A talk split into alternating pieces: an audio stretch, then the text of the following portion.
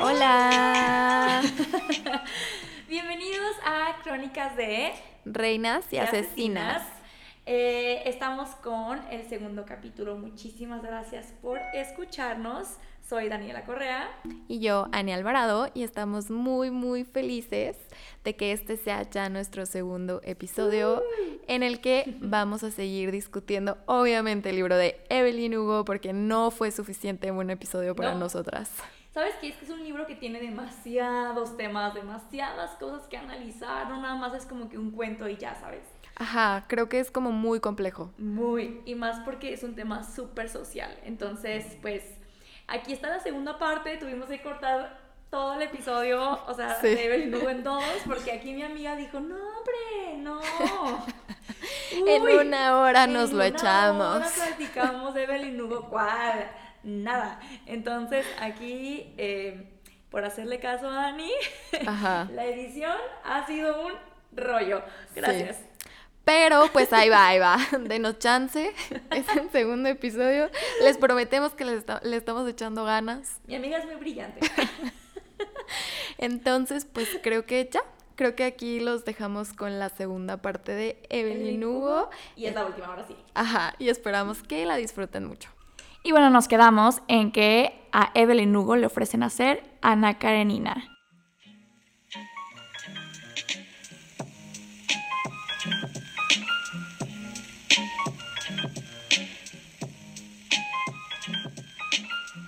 Eh, y ahí conoce a otro personaje muy importante que es Rex North. Rex North, mis respetos. Creo que es un hombre, es el- uno de los pocos hombres respetables que entran en, en la vida de Con los que se casó. Sí, Evelyn. Ajá, y pues se casa con él. ¿Por qué? Porque Rex North iba a ser su coprotagonista en Ana Canerina y dijeron, ok, Necesitaban prensa. necesitaban prensa y era la primera, Harry se sale de Sunset y era la primera producción que Harry iba a hacer fuera de una casa productora, o sea, como independiente, y esta Evelyn iba a entrar a coproducir. Entonces tenía que irles bien y Rex era este un inmigrante que estaba guapísimo, o sea, como Ken, me lo imagino como Ryan Gosling tipo. Ajá, Sí, ¿no? sí. Y este, pues a todos les convenía que le fuera bien y fingen un romance, se casan y pues a la película le va hiper bien, ah, le va, o sea, de que rompen récords, etc.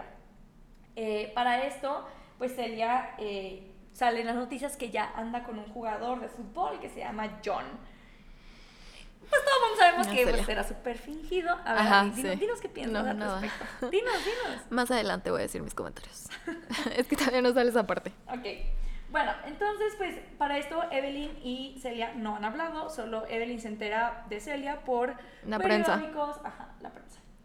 Entonces, este, Ana Karenina, un éxito, no gana el Oscar y en este punto Evelyn está así de que creo que la academia me odia, es como Leo Era como DiCaprio. Leonardo. Eso pensé. Es como Leo DiCaprio, de verdad, o sea, Sí. no sé qué pedo, hacen lo mejor y no se lo ganan. Entonces, pues así estaba ya la Evelyn así de que jódanse todos. Ajá. Pero bueno, entonces, este, pero como les va súper bien, eh, Paramount, que es una casa productora, les dice, ¿saben qué? Amo su matrimonio, amo su pareja, les fue súper bien con Ana Karenina, les ofrezco hacer tres películas producidas por eh, Harry y Evelyn y que ustedes dos sean los protagonistas. Ustedes eligen cuánto quieren que les pague, ustedes eligen las películas, o sea, era el trato millonario de sus vidas y ahí es donde Evelyn hace su fortuna más que en otra cosa. Eh, lo padre de Rex, y no sé si te acuerdas, es que él y Evelyn tenían su acuerdo pues de, pues tú haz tu vida y yo la mía. Pues es que era un matrimonio arreglado. Entonces, mm, siento que también eso estaba padre. Sí. Porque Y se llevaban bien, exacto. Eran como Se llevaban amigos. bien como amigos, o sea, como compañeros. Eran Porque, roomies. exacto, sí, sí, sí. Y al mismo tiempo los dos tenían un gran beneficio. Exacto. Entonces, sí, creo que fue uno de sus mejores matrimonios. sí, o sea, y- Ahorita vamos en el cuarto esposo. Sí, ajá. Entonces, pues, este, y todo iba súper bien hasta que, pues, Rex le dice, oye, jeje, ¿qué crees? pues me enamoré. Ajá. Y Evelyn, ah, Ok. ok, qué bueno por ti. Y pues me quiero casar con ella. Y Evelyn así de, "Ah, ¿por qué tienes que arruinarlo? Y, y la embaracé. Pequeño detalle. Y Evelyn así de, "Ah". pues total, entonces pues crean esta historia donde, eh, porque aquí te das cuenta de cómo tienen que planear Todo. absolutamente todo. Todo lo que sale a la prensa. Pues deciden hacer una historia de que en la tercera película que estaban filmando con Paramount, eh, pues tanto Rex y Evelyn empezaron a tener rom amoríos, ¿no? Fuera, entonces para que no hubiera como una víctima, que los dos fueran como culpables, ¿no? Eh, entonces, pues Rex se casa con Joy y eh, Evelyn le pide a Harry hacerle el paro de fingir que era su amante. Y Harry de, ¿qué? Bueno, está bien pues. Ok. Ok. Y pues este hacen unas fotos fingidas en un carro, le llaman a un fotógrafo. Eso también está súper. O sea, ¿cómo, cómo ensayan todo? Sea, súper stage. Sí, o sí, sea, sí. Ellos fingen que están acá en cubierta en una colina súper sola en el carro besuqueándose y llegan los paparazzi y se hacen los sorprendidos. Pero pues claramente todo, Todo estaba arregladísimo. mega planeado. Y a Harry se le ocurre esta idea. Oye, ¿y si nos Fíjate casamos? que. ¿Y si nos casamos a ver qué onda? No, la verdad es que te quiero decir que yo estoy saliendo con John. Y esta, a ver, John, el, el con el que se acaba de casar Celia. Sí. Y Bebelín así de, entonces el matrimonio de Celia es falso. Sí, yo estoy saliendo con él. Entonces, pues, ¿qué tal que yo salgo con John y tú puedes intentar regresar con Celia? Y así, pues, hacemos una súper, pues, mancuerna, ¿no? O sea, Ajá. yo de me que caso el plan contigo, perfecto. Pero, pues, swingers, ¿no? Básicamente. Ajá. Entonces, pues, se casan. Harry y Evelyn, mejores amigos forever, se casan. Entonces, la verdad es que creo que fue una de las mejores decisiones que tomó Evelyn, ¿no?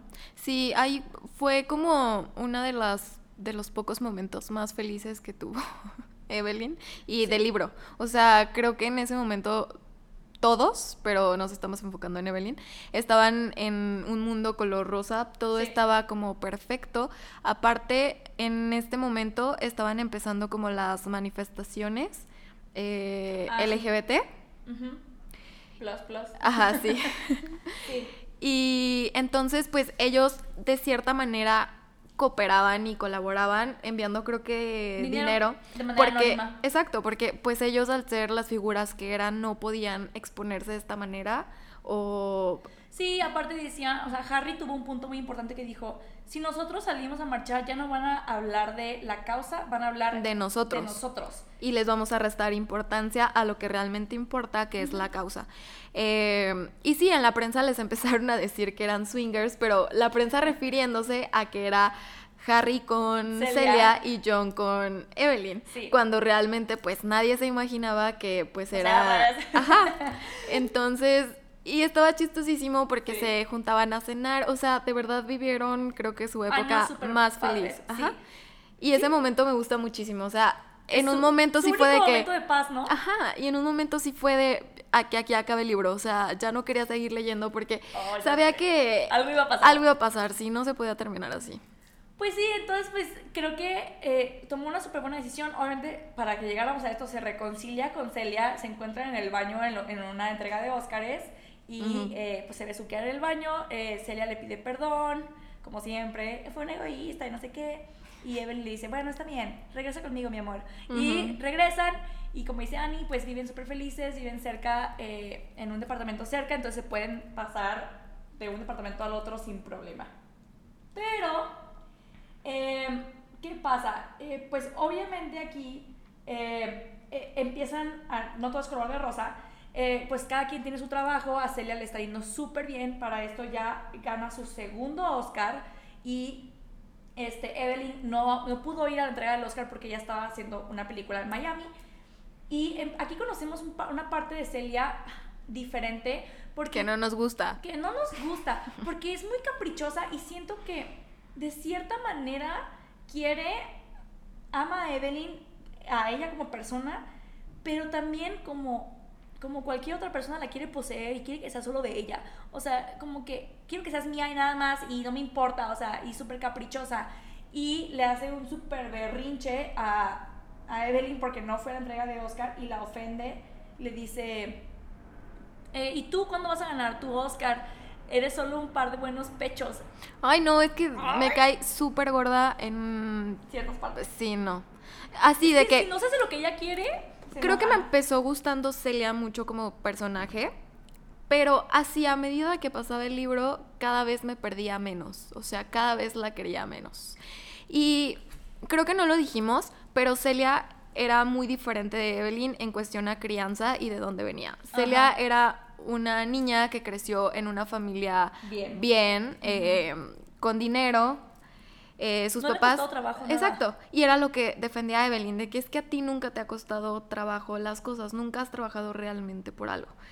Y pues no, no. Es que, ¿sabes qué? Celia era una persona eh, que, que, pues tenía mucho talento, pero a ella la reclutaron, o sea, ella no tuvo que ir a buscar la fama, a ella la reclutaron. eh, de su Todo se le fue Se le dando. fue dando. Entonces, cada que Evelyn tomaba una decisión difícil, por el bien de, de, de su reputación, Diario le reclamaba, es que a ti to- solo te importa tu fama.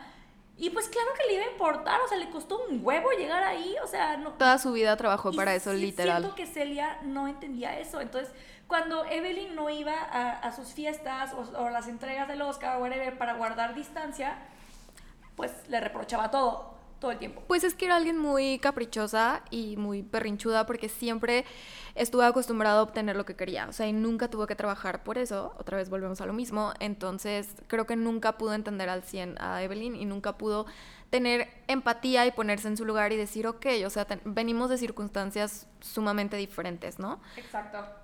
Sí. Entonces, no, no, no me gusta.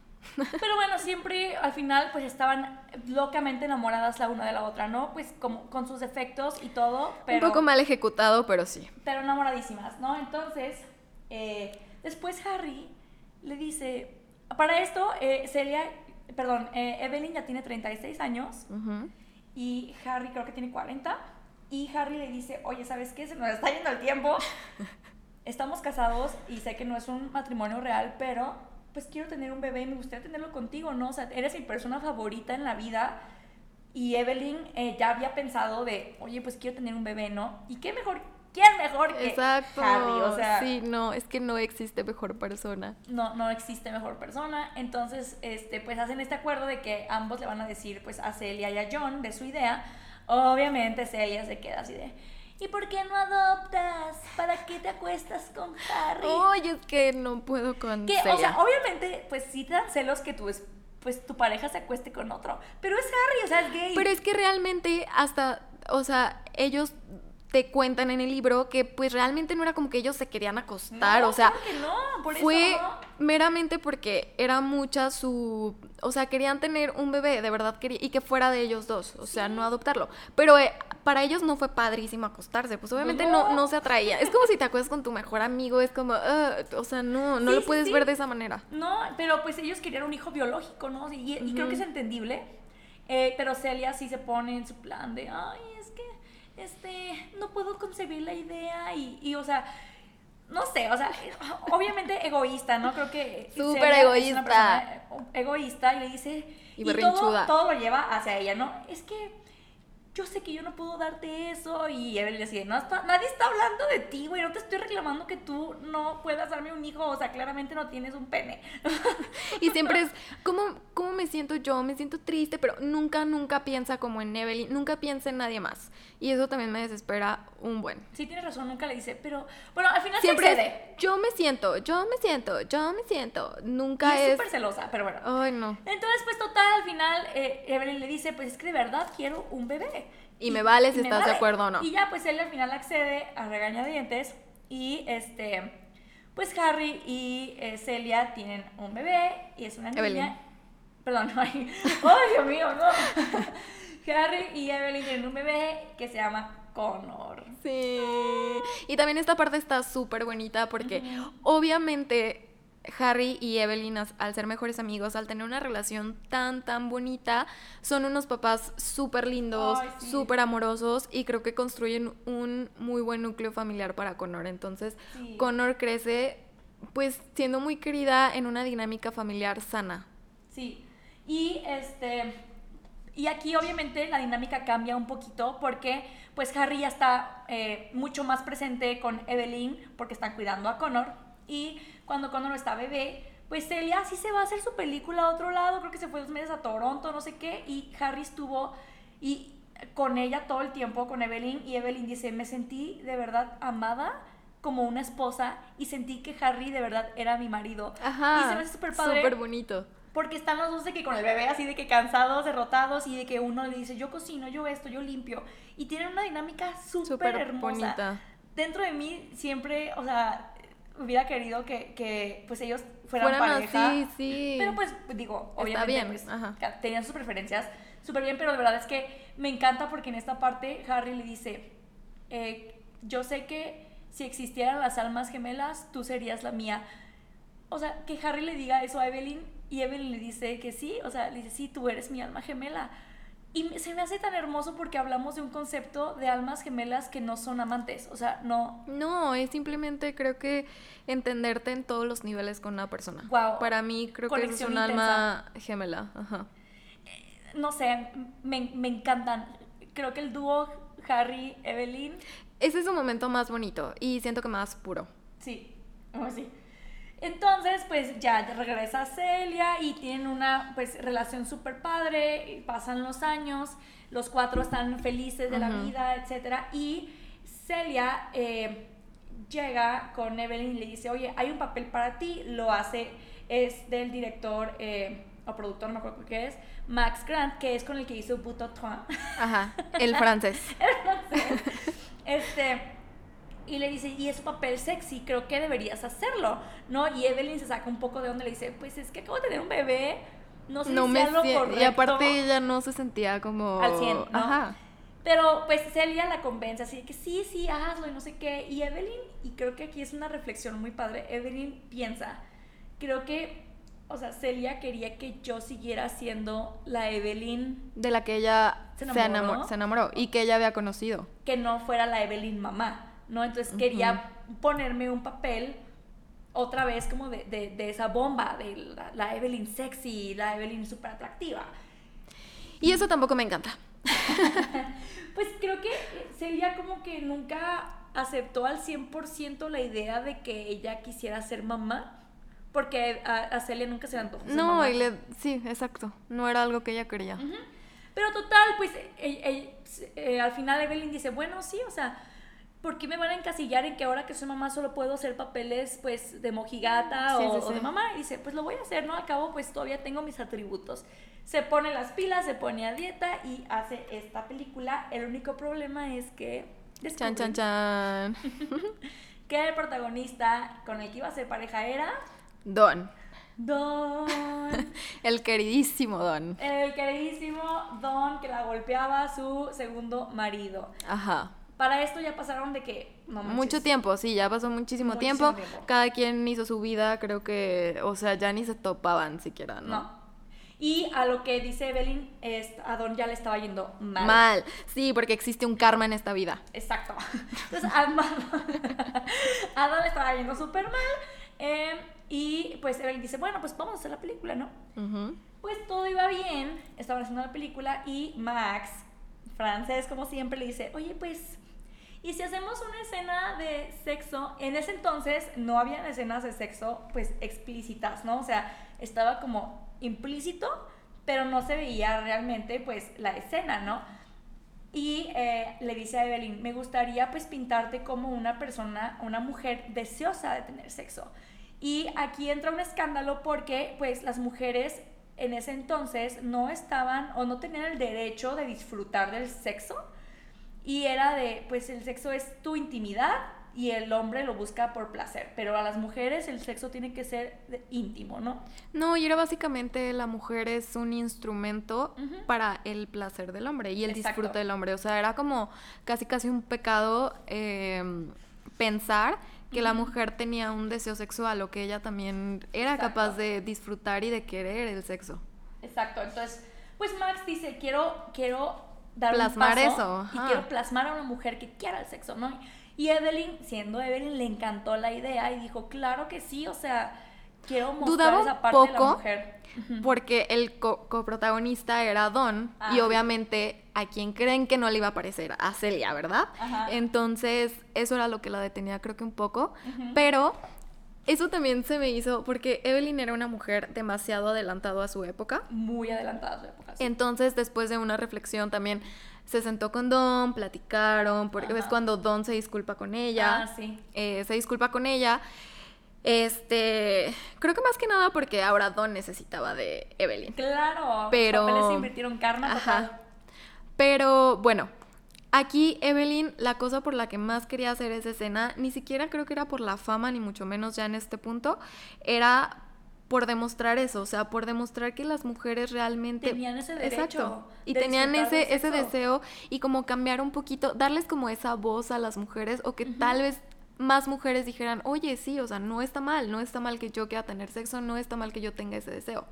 Cuando antes, pues, o sea, tú, o sea, si yo a mi abuelita le digo, ahorita te gustaba tener relación sexual?", o sea, me golpea, me avienta agua bendita y 500 cristos así a la cabeza y me encierra Sí, en un no. cuarto forever. O sea, creo que antes que la mujer dijera, ay, sí, tengo ganas, o sea, imposible. Y ahorita creo que es súper diferente. Sí, creo, al menos creo que pues en nuestro círculo está muy Sí, normalizado. o sea, ahorita ya, o sea, claro que está padrísimo que la mujer ya Sí. sea dueña de su sexualidad, pero antes, no, el hombre era dueño de la sexualidad de ambos, ¿no? Y eso está muy cañón. Horrible. Y Evelyn dijo, yo quiero demostrarle y decirle a las mujeres, tú puedes querer desear tener sexo, ¿no? Pero pues no salió muy bien. ¿Por qué? Porque obviamente eh, am, Evelyn mm, no le dice a Celia que va a tener esta escena hasta que ya la grabó. Va con Celia y le dice, oye, pues... Adivina qué. Adivina qué. Eh, pues me pidió Max grabar una escena de sexo con Don. Y aquí es donde sí me choca eh, Celia. Aquí es donde Celia me perdió a mí. Sí, totalmente.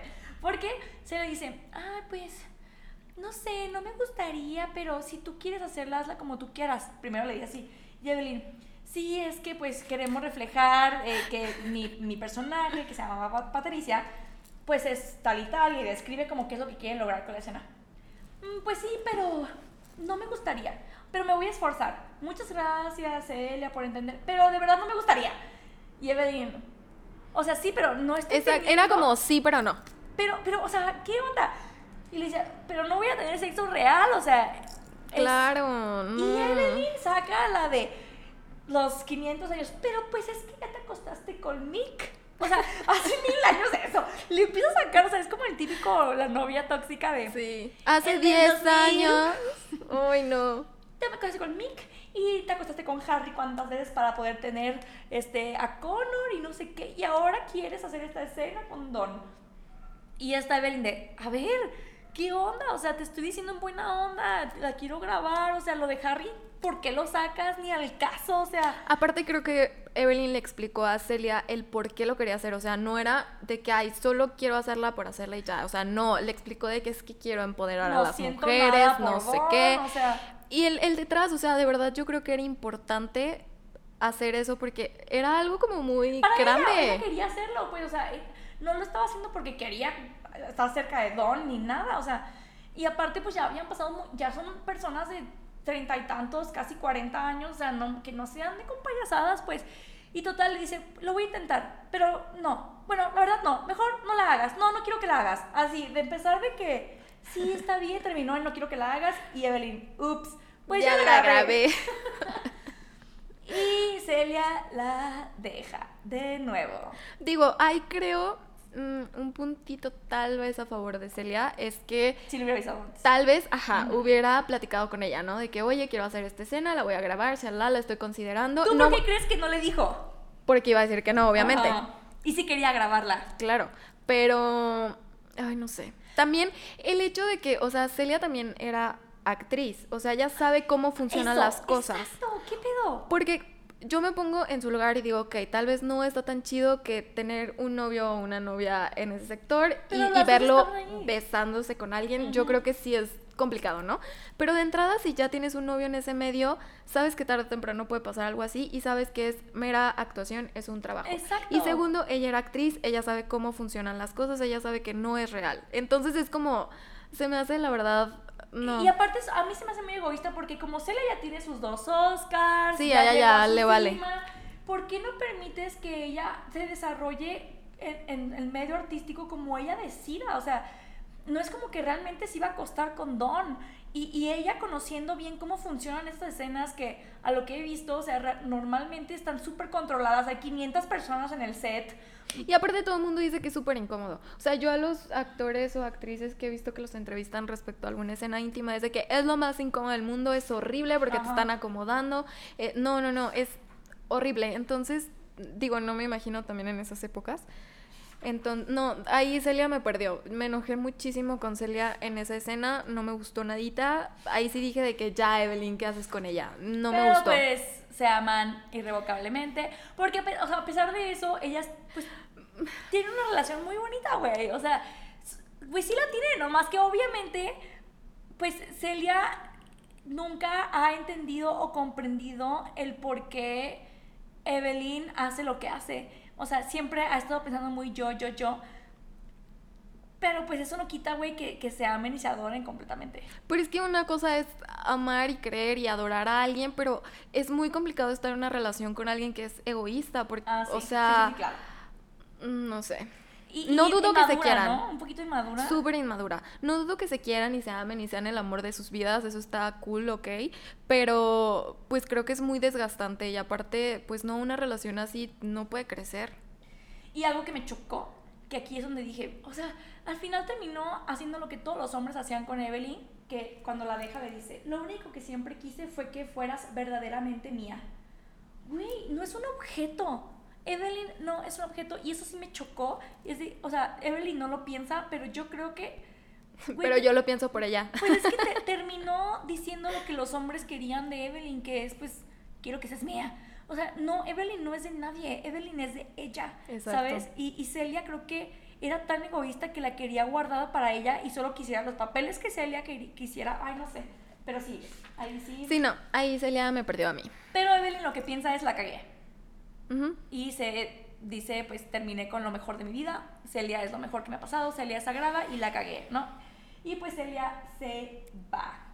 Y aquí, este, pues, esta Evelyn entra en mega depresión, pero pues tiene a Connor, a su bebé, y tiene a Harry. Harry. Este, bueno, total, termina de filmar esta película por la cual perdió a Celia y ni siquiera gana el Oscar. Otra vez, Leo DiCaprio representando. Y lo gana Don, es lo peor, es lo peor. O sea, no o sea, Evelyn le va, le va súper mal porque obviamente la gente no estaba preparada para esa escena. No, y todo el mundo la tacha y la critica horrible, la juzgan Horrible. horrible. Le va súper mal a la pobre, le dicen que, eh, pues, que es una actriz porno, que esta película es pornográfica y le empiezan a decir cosas horribles cuando a Don le dan el Oscar por esa actuación, ¿no? Entonces, súper hipocresía aquí, cañón. Y ella, aquí es cuando empieza, se empieza a dar cuenta de lo hipócrita que es la gente, dice, Tuvo, fue éxito taquillero, pero luego hablan mal de mí. Ajá. O sea, sí te pero ahí está verme. toda la gente, exacto. Ajá. O sea, ¿qué onda, no? O sea, pinche gente hipócrita. Doble moral. En fin, entonces para esto pasan eh, 10 años que no se ve con Celia, eh, bueno, poquito menos de 10 años, y que John se muere, que aquí es otra parte de aguas. John se muere, que recordemos que John estaba con, Con Harry, Harry. pero era el esposo de Celia, ¿no? Entonces John le da un infarto en los 80s, este, y Harry entra en mega depresión eh, total, empieza a beber, eh, pero muchísimo se la pasa borracho, depresión máxima. eh, para esto, pues Celia no pela a, a Evelyn todavía. Y eh, pues Harry y Evelyn pues están más unidos que nunca porque pues Evelyn lo cuida, ¿no? O sea, le dice, no manches, tienes que salir de esta depresión ya. Y lo que hace es que Max le vuelve a ofrecer otra película. ¿Recuerdan a Max? Max. But Antoine y la película porno. Ese Max. Ese Max.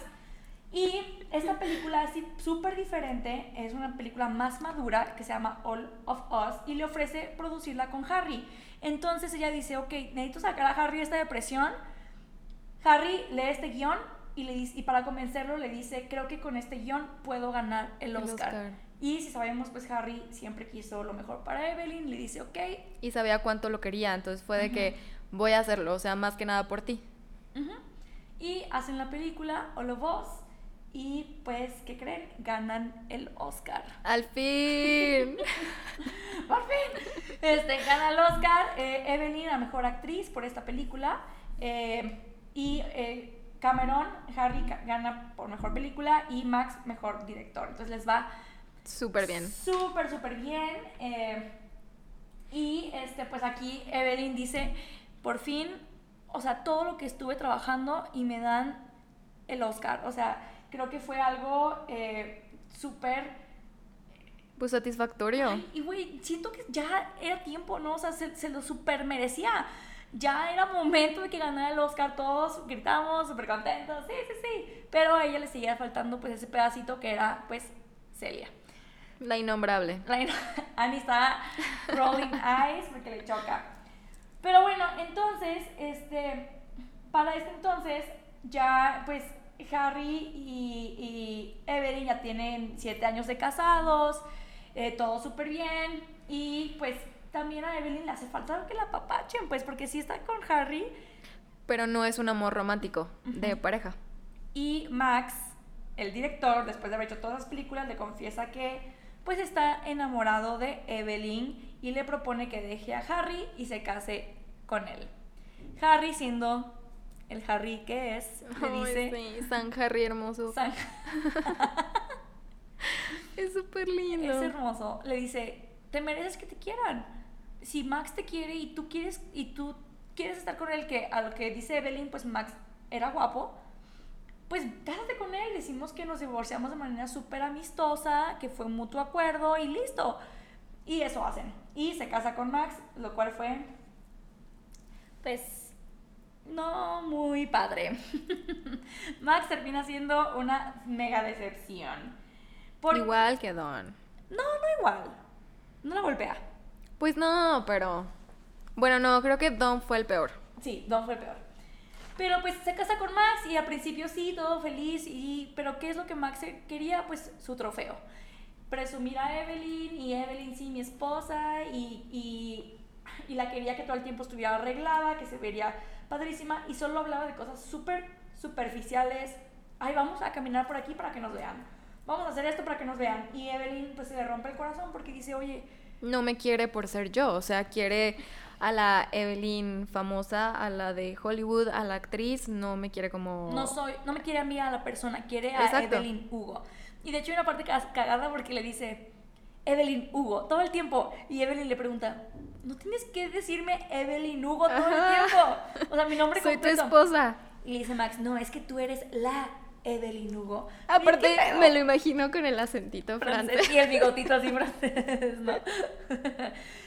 y pues total, pues Evelyn súper decepcionada, pues se queda cuatro meses con su marido, que nomás la quería de, de trofeo, hasta que eh, Celia gana otro Oscar, su tercer Oscar, y eh, Celia está viendo los Oscars, perdón, Evelyn está viendo los Oscars con Harry y Connor en la tele, y Celia en su, en su speech de cuando gana dice, si, eh, si están viendo esto, no ves en el televisor, tengan cuidado de no romperse un diente. Y hace alusión a lo que hace 20 años Ajá, había hecho, eh, o sea, Sí. Evelyn se había roto un diente, entonces fue un guiño para ella. Y eso se me hace, eso sí se me hace bonito, porque pues era algo que nadie iba a entender No, más que ellas Evelyn. dos. Fue su Entonces, mensaje. ajá, fue algo como súper privado, pero al mismo tiempo masivamente público. Sí. Se me hizo muy lindo. Y ya habían pasado 10 años de la última vez que se habían visto. Y después de 10 años, la, la Celia por fin se decide hacerle un guiño, mandarle un mensaje ahí subliminal a, a Evelyn. Evelyn empieza a llorar cuando ve esto en la televisión y Harry le dice, llámala, búscala. y Evelyn le manda una carta. Y ahí es cuando empiezan a mandarse cartas, se piden disculpas y aquí es cuando por fin Celia, aquí siento que ser Celia admite, ya sé que estás haciendo caras, pero Celia admite su error porque en la carta, mira, aquí la tengo. Sí, bueno, creo que en esos 10 años le sirvieron un poco para madurar. Claro. No pues podemos juzgar toda la vida a Celia por lo que hizo hace 10 años, entonces está bien. Exacto, pues se empiezan a mandar cartas y este, pues Celia le pide disculpas, le dije, ¿sabes qué? Pues yo era egoísta, nunca pensé pues en ti, lo cual es cierto. Entonces, pues, ¿qué pasa? Le dice, quiero verte. Evelyn le dice, quiero verte, me urge verte y eh, se quedan de ver en Los Ángeles. Eve- Evelyn le dice, voy a buscarte, voy a tomar un vuelo y quiero verte. Para esto, Evelyn tenía guardadas sus cartas en una cajita en su armario. Entonces, Evelyn está indecisa si llevarse las cartas con ella. Le dice a Max que va de trabajo o algo así. Este, sale del departamento y luego se arrepiente y dice, no, mejor sí me llevo las cartas. ¿Y qué pasa cuando regresa al departamento? Max tiene las cartas. Max está leyendo las cartas. Sí. Tan, tan. Otro dramón. La- lo agarraron con las manos en la mesa. Y Max obviamente se pone mega loco, le dice, eres una desviada, me estás engañando y con una mujer. Evelyn se defiende claramente, pero Max se pone pues súper mal y al final Evelyn le dice, te iba a dejar de todas maneras, o sea, ni siquiera... Fuera por ella o no, ajá. Ajá, te voy a dejar. Eh, Max la amenaza y este de que pues va a ir con el medio, etcétera. Y Evelyn le dice que no lo va a hacer, ¿no? O sea, le dice, tú eres un buen hombre, porque al final Max pues no hizo nada malo más que ser un imbécil ego- eh, egocéntrico, ¿no? Pero en Pues sí. realidad pues cuidaba a Connor, o sea, no era malo, simplemente era un, era un imbécil. Pues sí. Ajá. O sea, era, un- era superficial, pues, como la mayoría de la gente en Hollywood que la quería, pues, para fama. Y Evelyn, pues ahí le dice, a ver, Max, tú no eres un mal hombre, no vas a hacerme esto, o sea, tú eres el hombre que cuidó a Connor, que estuvo conmigo, o sea, no hagas esto. Total, pues, Evelyn dice, bueno, tengo prisa, se va a ir mi avión, con permiso. Bye. Y se va y se ve con eh, Celia en un restaurante. Y creo que esta, este reencuentro estuvo, fue el más maduro que han tenido, ¿no? Esta conversación que tuvieron. Sí, ya sí no. Ya sí no. Ya habían pasado 10 años, o sea, ya. Por favor. Ajá. Me hubiera dado algo si no. Se reencuentran y eh, pues empiezan a, a hacer un recuento de todas sus vivencias, se piden disculpas, eh, se platican pues qué es lo que ha pasado en este tiempo. Y aquí Celia le dice algo muy importante a Evelyn. Annie, el honor, ¿qué le dice? Pues le dice que está enferma y que básicamente se está muriendo. No más, Nada más. Ligerito. no más le dice eso, le dice, ¿sabes qué? Pues me voy a morir. Y pues ahí está, ¿no? Aquí también me dio un poco de coraje porque mm, Porque te te das cuenta, exacto, que cuánto tiempo desperdiciaron. O sea, si realmente eran como el amor de sus vidas y eran la persona con la que realmente querían estar, desperdiciaron tanto tiempo en meras tonterías. O sea, fueron faltas de comunicación, fue falta de empatía, Egoísmo. egoísmo, el ser eh, sumamente caprichosos, o sea, y si da coraje, es como, no manches, o sea, tiene que pasar esto, tienen que pasar 10 años, tenemos que vernos y aparte me tienes que decir que te vas a morir como para que nos entre de verdad la coherencia y decir, ok, hay que estar juntas. Eso sí es como de, Sí. mm, Para esto ya estaban en sus 50, o sea, ya Sí, estaban ya. en los 50 y tantos. Obviamente siguen diciendo que se ven las dos pues súper guapas, bien conservadas, que ya habían ido al cirujano una que otra vez, pues como toda estrella de Hollywood. Eh, pero pues este, aquí a Evelyn le entra ya el fregadazo de, no va a estar algún día, o o sea, sea, Celia se va a morir. O sea, sí todos nos vamos a morir, pero imagínate que el amor de tu vida te diga, Sí, no. voy a morir, tengo una enfermedad terminal. no, no me lo puedo imaginar. No, pues no, obviamente no. Entonces empiezan a crear un plan y Celia le dice, ok, ¿por qué no dejas a, dejas a Max y te casas con mi hermano? Celia tiene un hermano mucho más joven, tenía 27 años, este, y dices que dejaste a eh, Max por alguien más joven, y así si Max habla y dice cualquier cosa de ti, pues lo van a tomar como por ardido, ¿no? Ajá, por despecho. Y justo así sucedió. Este, y eh, pues deja a Max, se casa con el hermano de Celia para volver a hacer como esta, este engaño. El hermano de Celia, obviamente, pues con tal de hacer lo que su hermana quería, dijo que sí. Y este. Y pues Max sale del picture. Wow. Y ya, el esposo de... Pero wow, o sea, todo lo que ha pasado, qué pedo. Imagínate que de verdad una persona viva todo eso. O sea, porque es un está dramón. muy heavy, está muy, muy heavy. Ni siquiera sé cómo... O sea, y todavía falta, todavía falta. O sea, ya, ya mero, ya mero, pero sí, o sea, todo, o sea, el chismecito con esta historia está increíble. Este, para esto Harry le dice que le cuenta que está saliendo con alguien. Ajá. Le dice, ay, conocí a alguien que vive en Los Ángeles. Y como este, que esa persona le regresa a Harry Las las ganas ganas, de de, vivir. o sea, de decir, ok, puedo ser feliz, eh, hay esperanza y luz al final del túnel, entonces también eso se me hace lindo. Sí, y, y Evelyn obviamente está contenta por Harry y Evelyn a este punto todavía no lo conoce, pero aquí es cuando Evelyn le dice, oye, pues yo quiero vivir una vida tranquila, mis últimos años, ya no, ya no voy a hacer como tantas películas ni nada, y pues está pasando esto con Celia, ¿no? Ujú. Celia pues está enferma, etcétera, entonces pues queremos irnos a vivir eh, a Europa, donde pues sí somos famosos, pero pues no nos No van a así, reconocer en la calle. No como en Hollywood. Y pues obviamente Harry le dice, claro que no, estás loca, o sea, ¿y Connor qué? Yo soy su papá, eh, y aparte tengo un novio nuevo. Y él aquí, no se va a ir a Él no vivir. se va a ir a otro lado, no se va a Ajá. mudar. eh, entonces, pues no.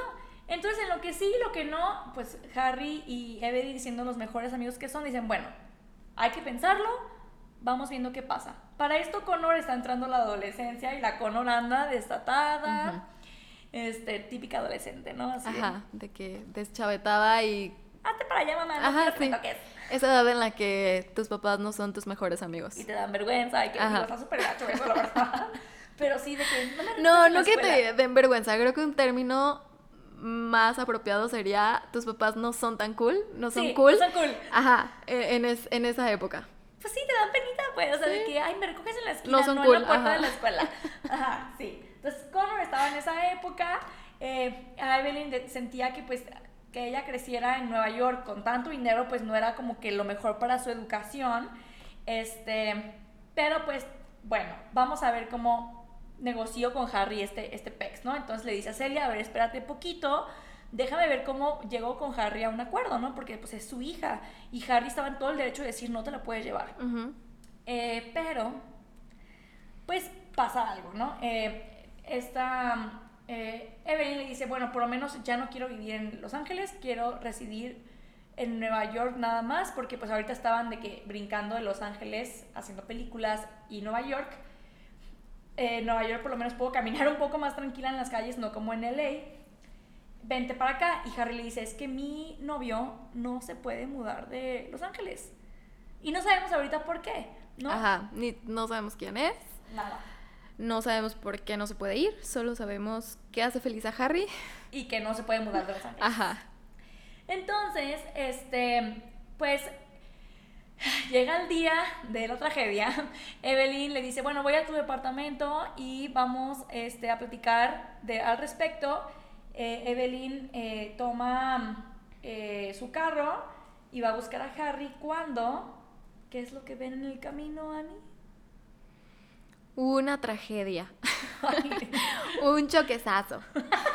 sonaste súper señora. Un choquezazo. Ven un choque. Que no se imaginan.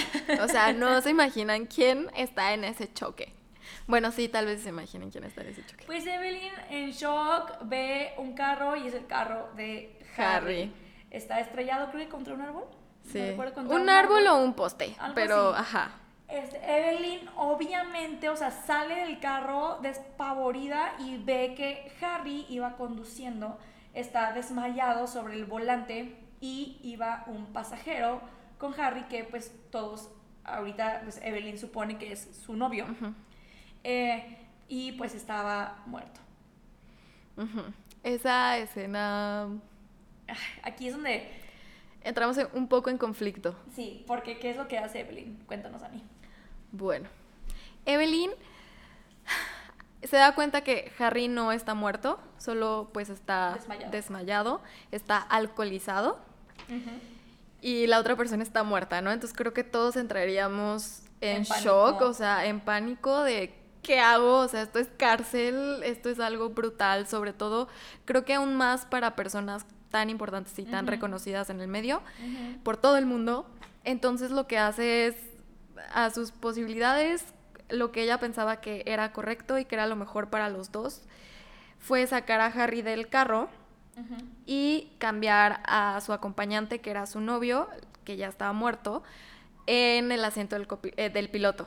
Entonces, Lo culpan, básicamente. exacto, inculpó a una persona inocente y... Se lleva a Harry al hospital y soborna al chofer que llevó a, a, a Evelyn y le dice, ok, yo te consigo, porque el chofer le dice que él quería ser actor, ¿no? Entonces dice, yo te consigo los contactos, pero tú ayúdame a mover al, al pasajero, al novio de Harry, al volante, para que pues piensen que él iba manejando borracho. Iba y- solo.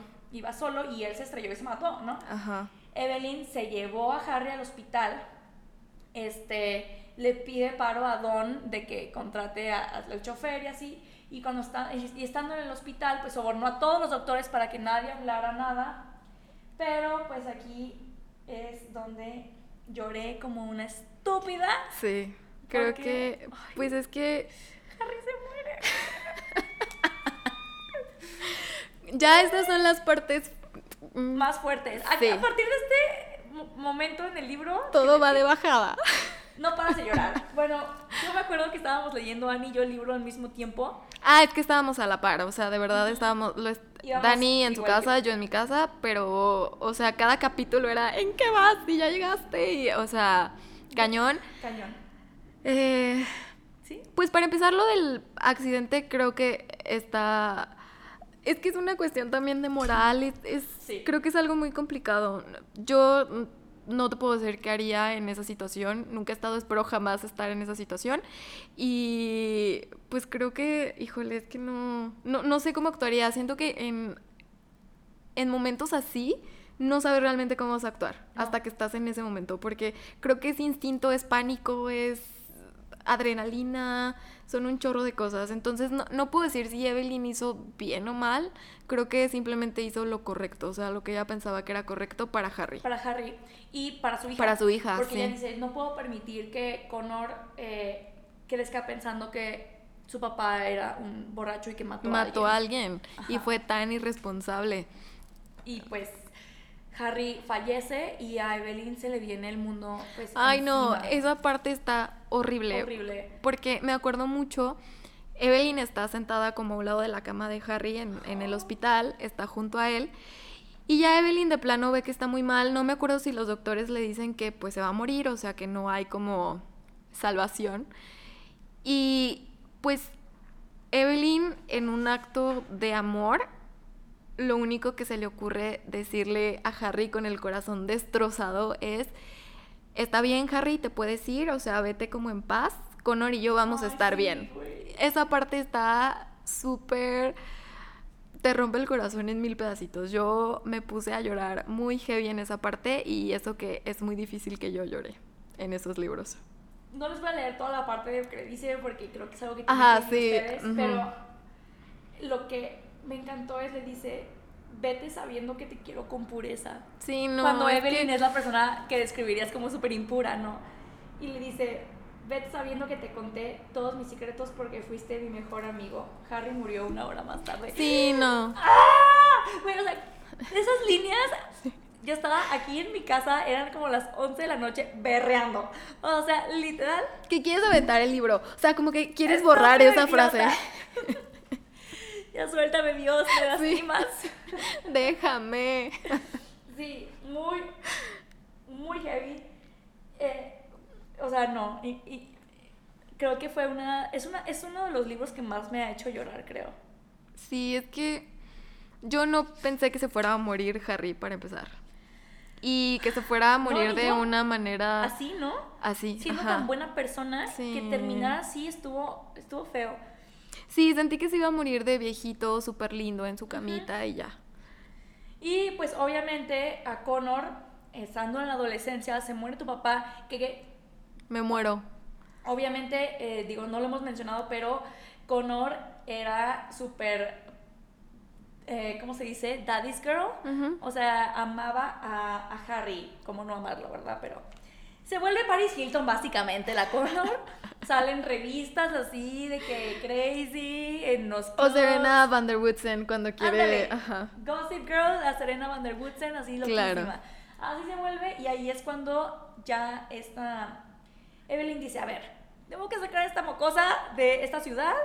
Ya Antes no de está que Harry. se pierda más. Y le dice a Celia, vámonos con Robert, que es su esposo, el hermano de Celia, y vámonos a, se van a Aldis, España. Es un pueblo mega chiquito, obviamente Connor hace un mega berrinche, pero le dice, me vale de tu madre, ¿no? La típica. Y te vas conmigo, ajá. ¿Por qué? Porque yo lo digo, mamá. ajá, claro. Y pues ya, se la lleva, este, se, se casó con Robert, que ya él, Robert, pues es su séptimo marido. Y aquí es cuando Evelyn dice que eh, en España tuvo la vida que ella realmente deseaba.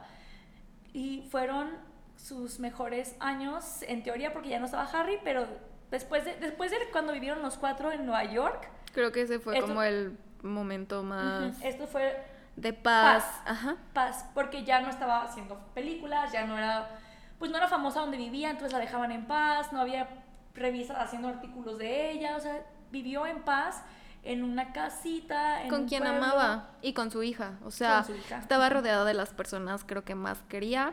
Luego también el hermano de Celia se volvió como una figura muy importante para Connor, Para Y, Connor. y creo que eso también lo vio Evelyn Sí. y fue algo muy importante. O sea, encontró, obviamente Harry es irre- irreemplazable, eh, pero eh, fue algo muy importante para Connor, algo que le ayudó. Entonces, formaron una familia, estuvieron bien, Sí. en paz, y, y siento que también fue muy, bon- muy bonito. O sea, fue como estar en calma después de todo lo que habían vivido y después de ese tormentón que les Sí. había caído. Sí, sí, sí, encontró su momento de, de paz.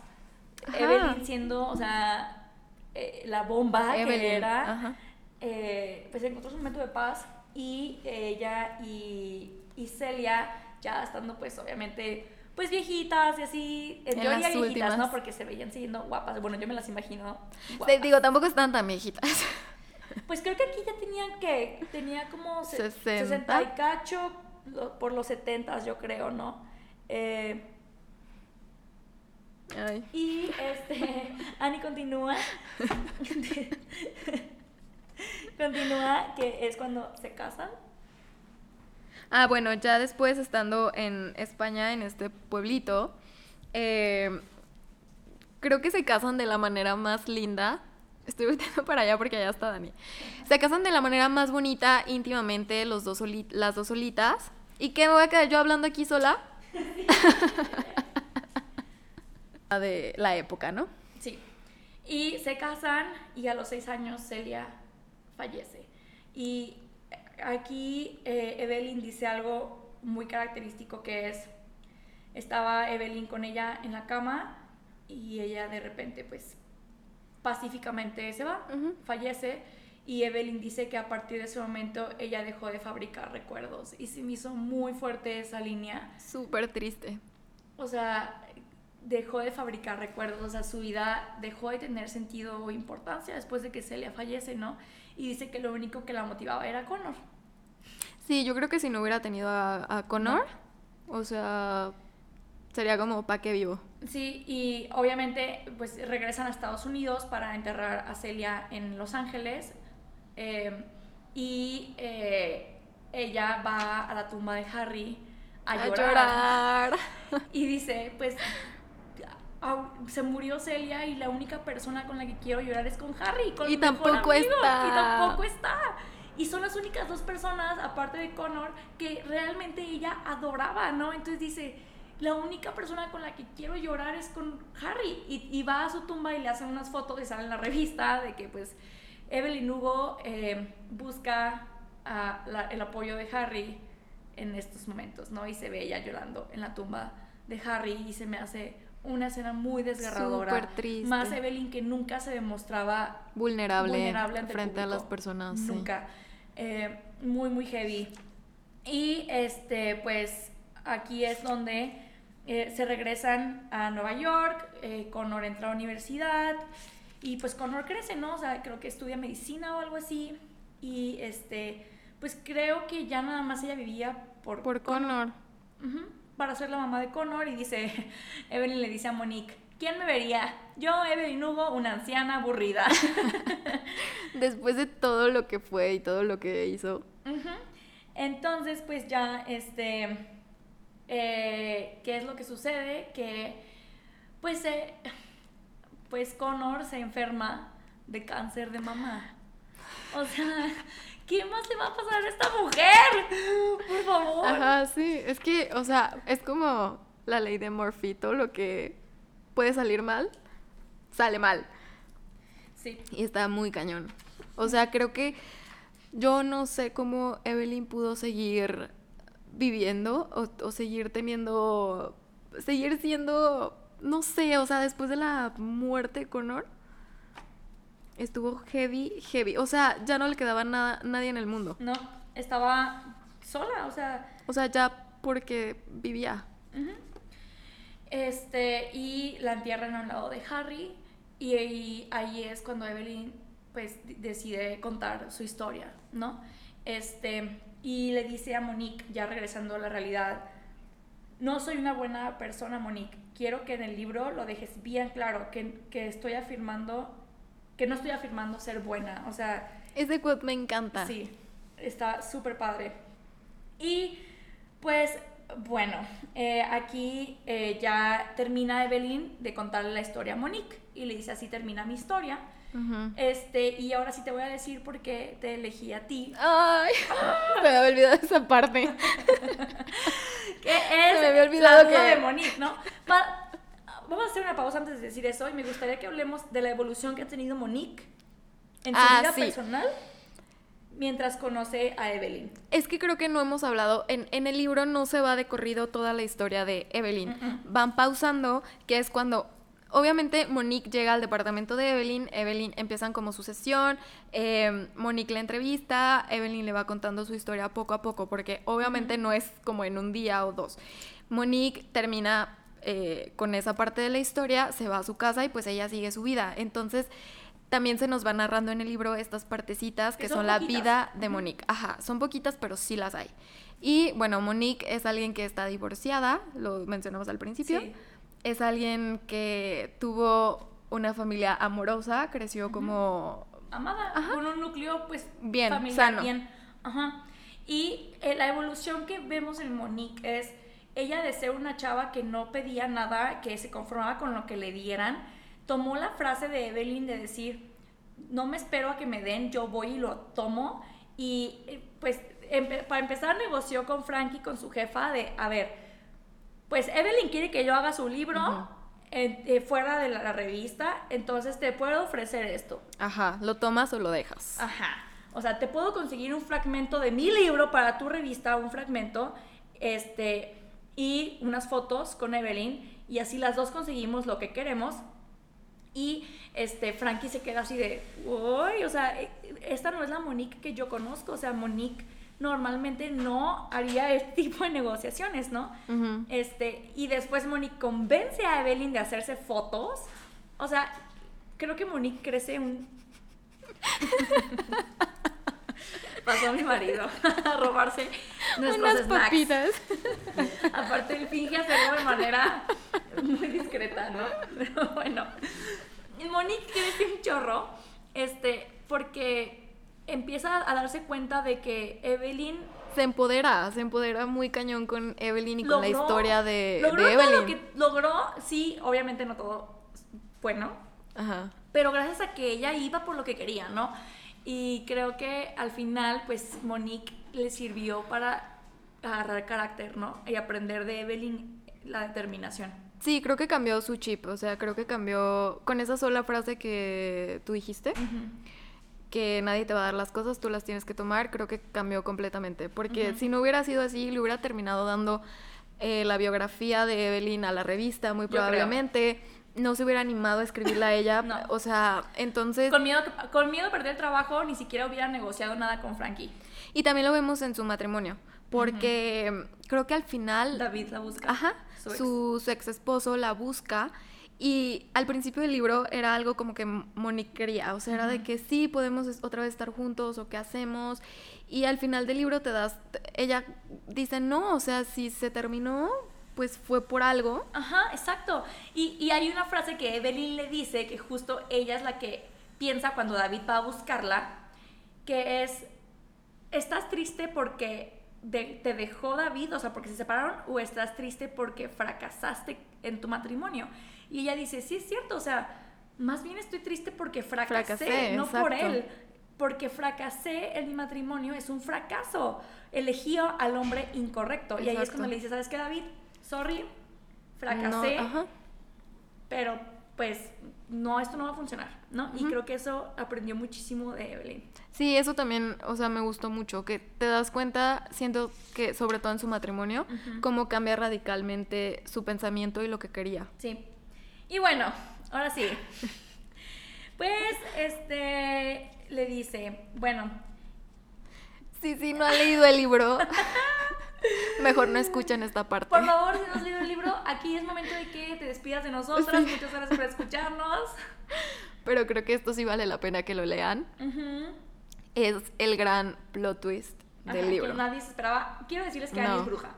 Sí, yo siempre, Adivina. ajá, como que veo venir los plot twists, es muy difícil. A mi prometido no le gusta ver algunas series conmigo porque es Ay, como, sí, seguramente famosa. va a pasar esto. Y pasa, Aparte entonces... ella te lo dice y es como de, oye, Annie, le quitas lo divertido a las cosas. No lo hago a propósito, de verdad, a veces se me hace muy obvio. Pero esto sí no lo vi venir. Y sí soy esa persona, perdónenme. Bueno, antes de confesarle lo que le va a confesar a Evelyn, que diga a, a Monique de por qué la eligió, Monique le dice a Monique lo siguiente. Diles en tu biografía, diles que Evelyn Hugo no le importa si todos se olvidan de su nombre.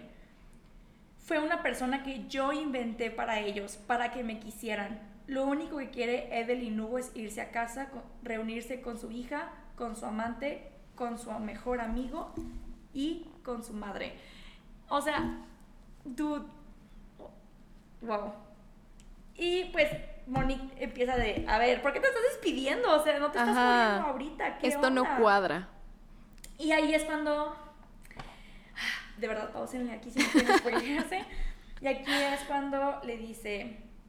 Pues, Ah. el hombre que iba en el coche con Harry, el que dejé ahí, ese hombre, eh, Harry se había enamorado de un hombre que se llamaba James Grant, o sea, el papá de, De Monique. Monique. Tan, tan, tan, tan. Ajá. Desde el principio sí se dice que el papá de Monique falleció. Sí. O sea, que ella no, pues, no. tiene a su papá, solo está su mamá, su mamá no vive en Nueva York con ella, ella vive sola.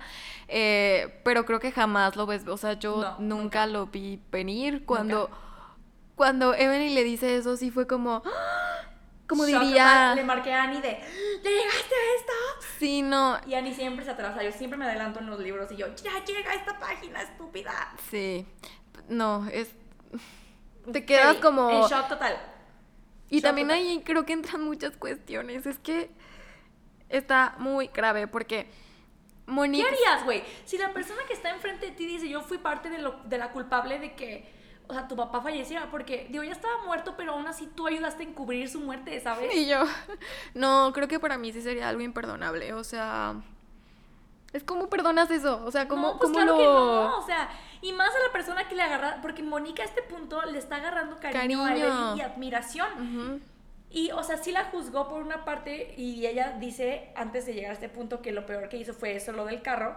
Pero ya de eso, a que de repente esa persona que estás logrando admirar y por la cual estás tomando valor en ciertas partes de tu vida, te diga que ella cambió a tu papá del copiloto al piloto.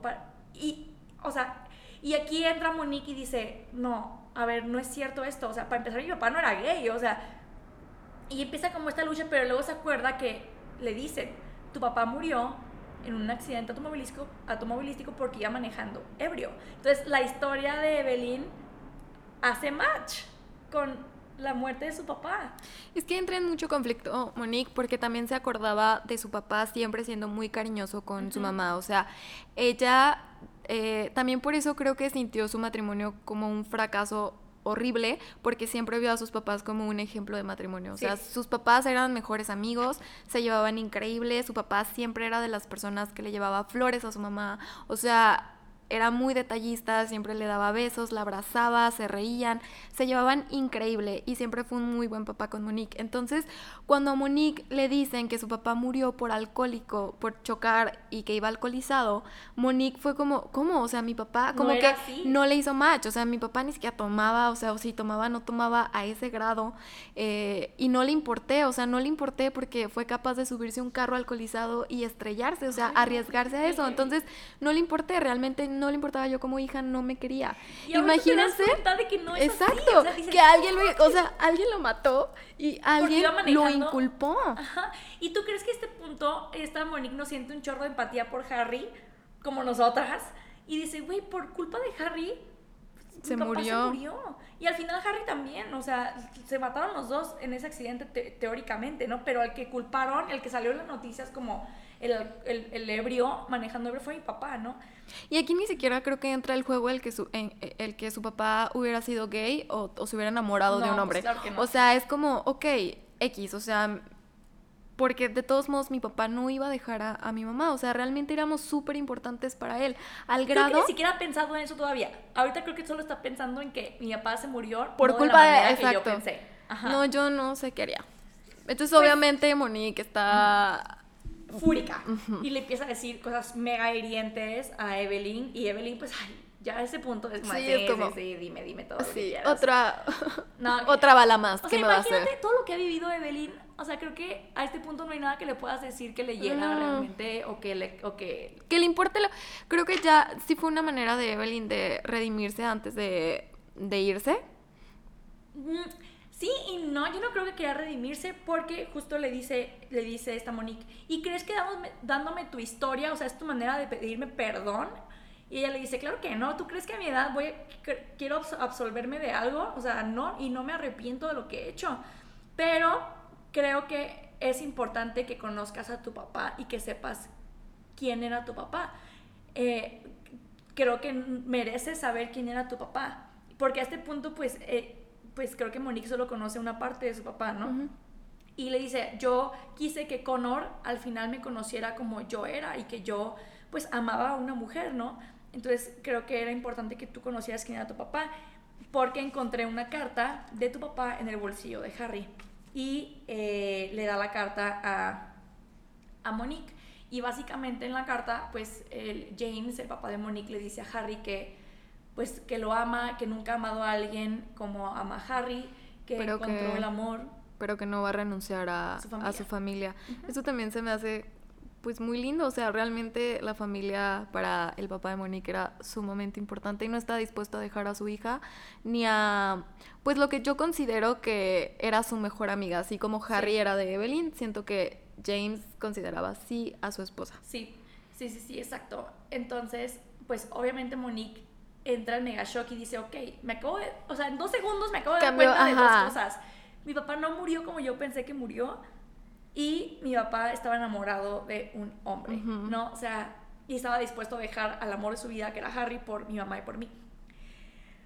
Obviamente, o sea, Moni dice, a ver, chica, I need a rest. Se salió sale, bye. Y para esto su mamá la estaba visitando, entonces llega y pues no le dice nada a su mamá, porque ¿qué caso tiene decirle sí, ahorita, no. Yo tampoco creo que le hubiera dicho. Pues total, o sea, llega y llora y llora y llora con su mamá, no le explica por qué y le dice que llora por David, por su esposo, cuando pues no estaba llorando por eso, claramente. Y aquí ya llegamos casi al final del libro, eh, ya, era, ya habían terminado su entrevista y Monique iba a hacerse las fotos para la portada de la revista con Evelyn. Que ya era como la última vez que se iban a, A ver. Entonces, pues ya eh, Monique está decidiosa a decir o no, pero pues ella dice, bueno, es mi trabajo y voy a ir, ¿no? Va y se hacen las fotos.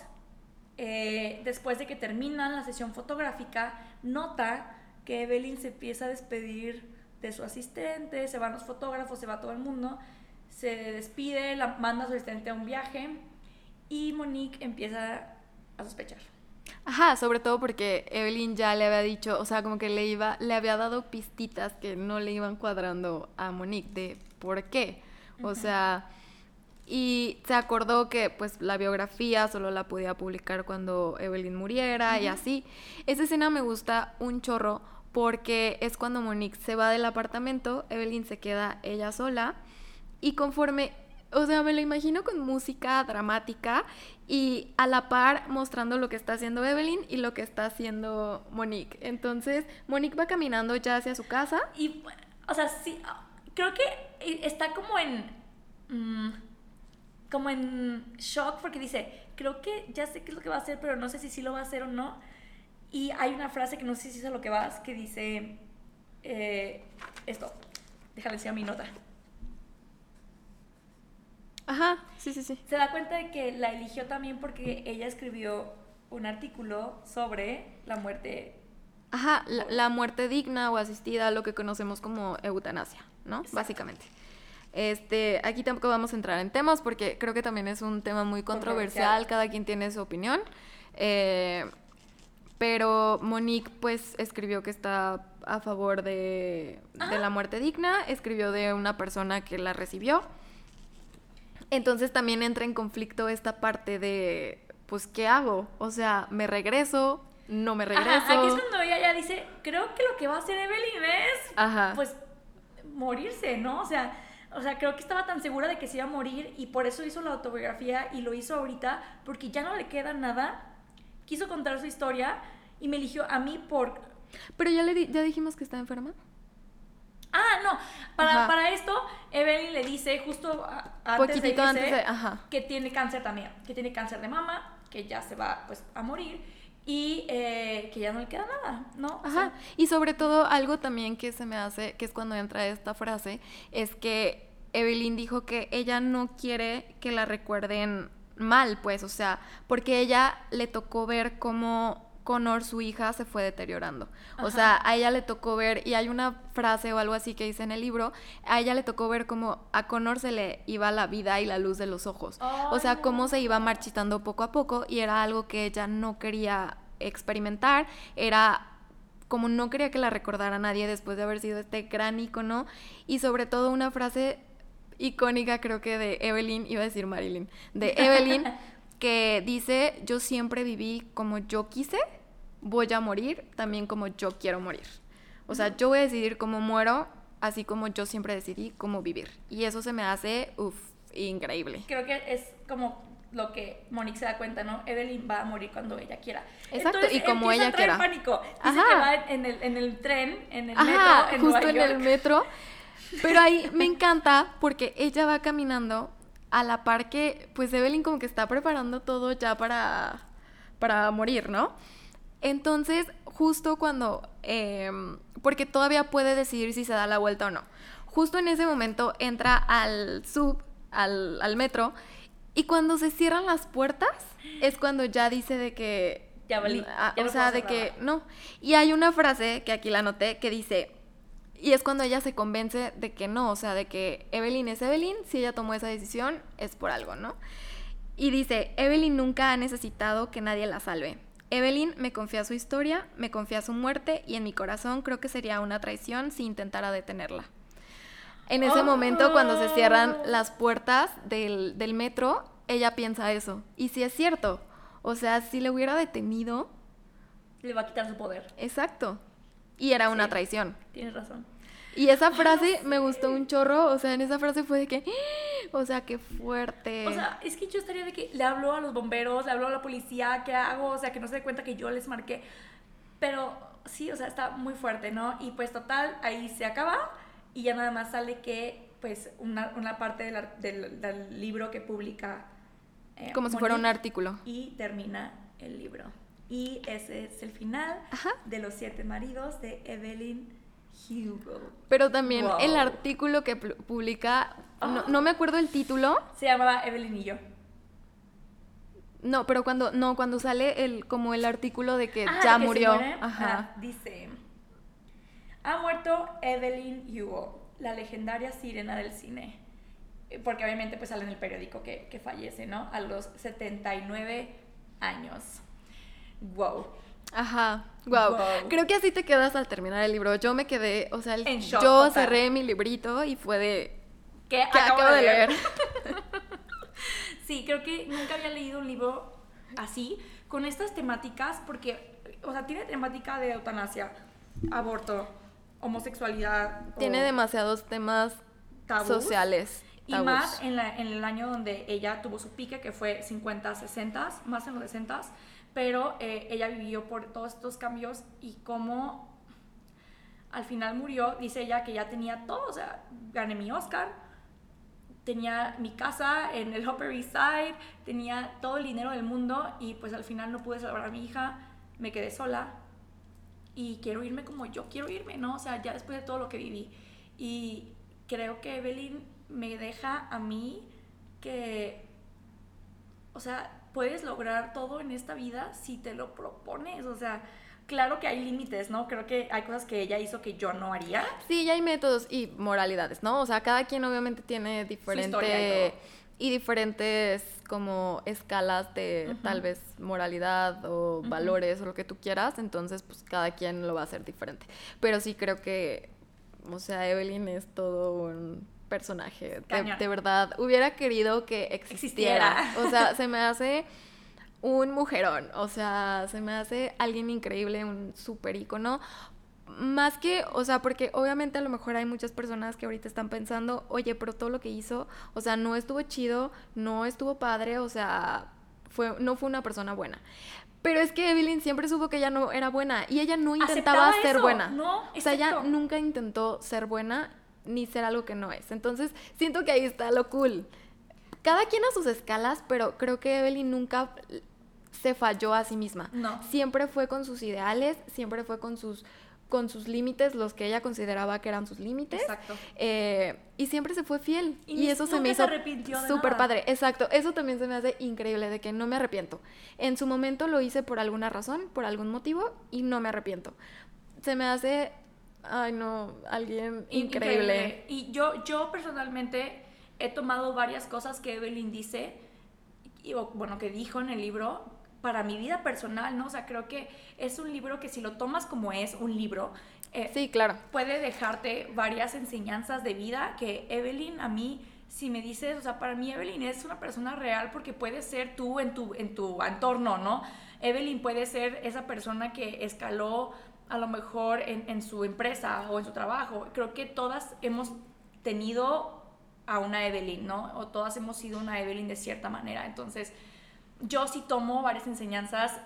Hay unas cosas que en las que estoy de acuerdo, unas que no, pero realmente recomiendo este libro 100%, sobre todo si eres una mujer que a veces te cuesta aceptar que la vida no es mm, color rosa, ¿no? Y hombre también, o sea, siento que, Ah, bueno, sí, que se puede aplicar a, a cualquier persona, ¿no? Pero mm, sí, lo que más me gustó de este libro es sentir también a, las person a los personajes tan reales. Porque creo reales.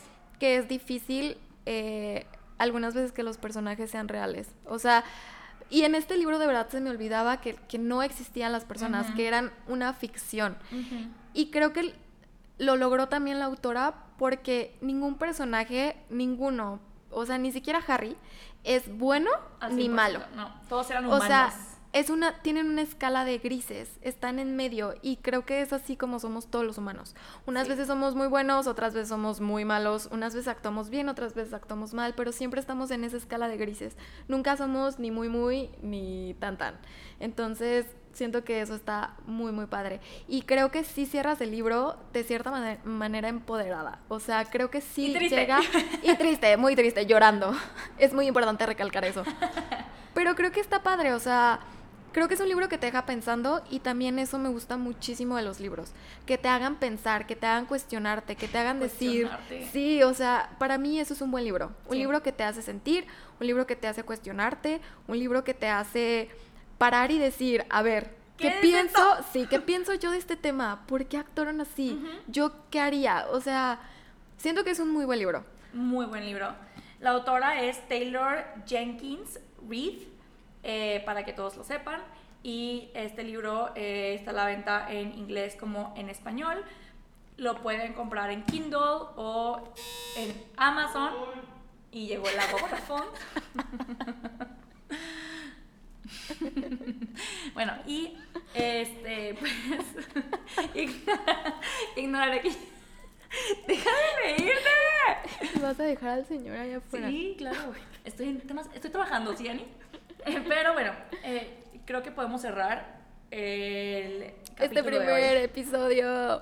eh, diciéndoles que gracias por escucharnos. por favor, pues denos sus comentarios. Es la primera vez que hacemos esto, entonces, pues podemos hacerlo bien o mal, no sé, pero creo que hablamos del corazón, ¿no? Sí, de algo que genuinamente nos gusta, que genuinamente hacemos. Y pues ya. ¿Ya? Este fue nuestro primer episodio, entonces esperamos que lo hayan disfrutado tanto como nosotras. Sé que nos explayamos demasiado, pero es algo que de verdad nos apasiona. Sí.